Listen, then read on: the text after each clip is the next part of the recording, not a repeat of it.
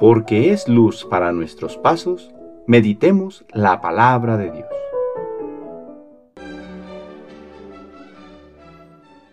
De la primera carta del apóstol San Pablo a los tesalonicenses, capítulo 4, versículos del 1 al 8.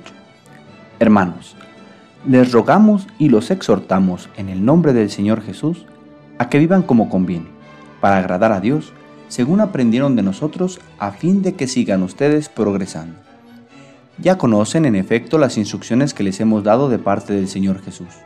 Lo que Dios quiere de ustedes es que se santifiquen, que se abstengan de todo acto impuro, que cada uno de ustedes sepa tratar a su esposa con santidad y respeto y no dominado por la pasión, como los paganos, que no conocen a Dios. Que en esta materia nadie ofenda a su hermano, ni abuse de él, porque el Señor castigará todo esto, como se lo dijimos y aseguramos a ustedes pues no nos ha llamado Dios a la impureza, sino a la santidad. Así pues, el que desprecia estas instrucciones, no desprecia a un hombre, sino al mismo Dios que les ha dado a ustedes su Espíritu Santo. Palabra de Dios.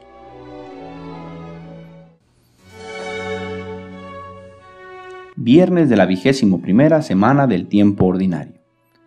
San Pablo nos señala cuál es la meta, la santidad y nos muestra que la santidad consiste en actuar como conviene para agradar a Dios. Y creo que esto nos hace vivir en libertad. Hace unos días en el Evangelio, Jesús hacía el señalamiento claro contra los escribas y fariseos por ser hipócritas, por buscar quedar bien con los hombres olvidándose de lo que Dios les había mandado. En estos días más cercanos, la insistencia ha sido la de estar preparados, manteniéndonos en vela para que cuando llegue el Señor nos encuentre bien dispuestos. Y estas advertencias las podríamos ver contenidas en este mandato de Dios que nos recuerda San Pablo, ser santos.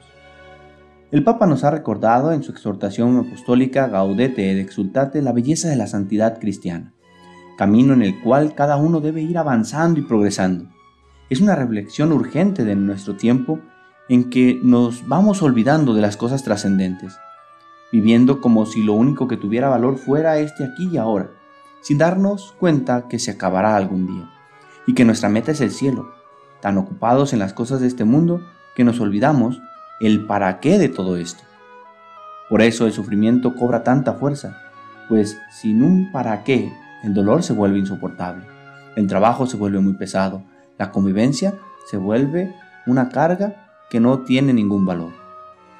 Toda nuestra vida tiene sentido en cuanto que nos va acercando a la meta, que es vivir para siempre con Dios. Dios nos quiere santos, y esto, dicho con palabras de San Pablo, no es otra cosa que actuar como conviene. Entonces, si conviene, es que ahí encontraremos un modo de realizar nuestra vida que nos conduzca a nuestra plenitud y libertad. Porque al único que buscaremos agradar con lo que hacemos día con día, cada trabajo, esfuerzo, actividad, es a Dios y Dios, sabemos, solo busca nuestro bien. Pidamos al Señor que actuando las cosas de cada día como conviene para agradar a Dios, avancemos poco a poco en nuestro camino de santificación. El Señor esté con ustedes. La bendición de Dios Todopoderoso, Padre, Hijo y Espíritu Santo, descienda sobre ustedes y les acompañe siempre. Que tengan buen día.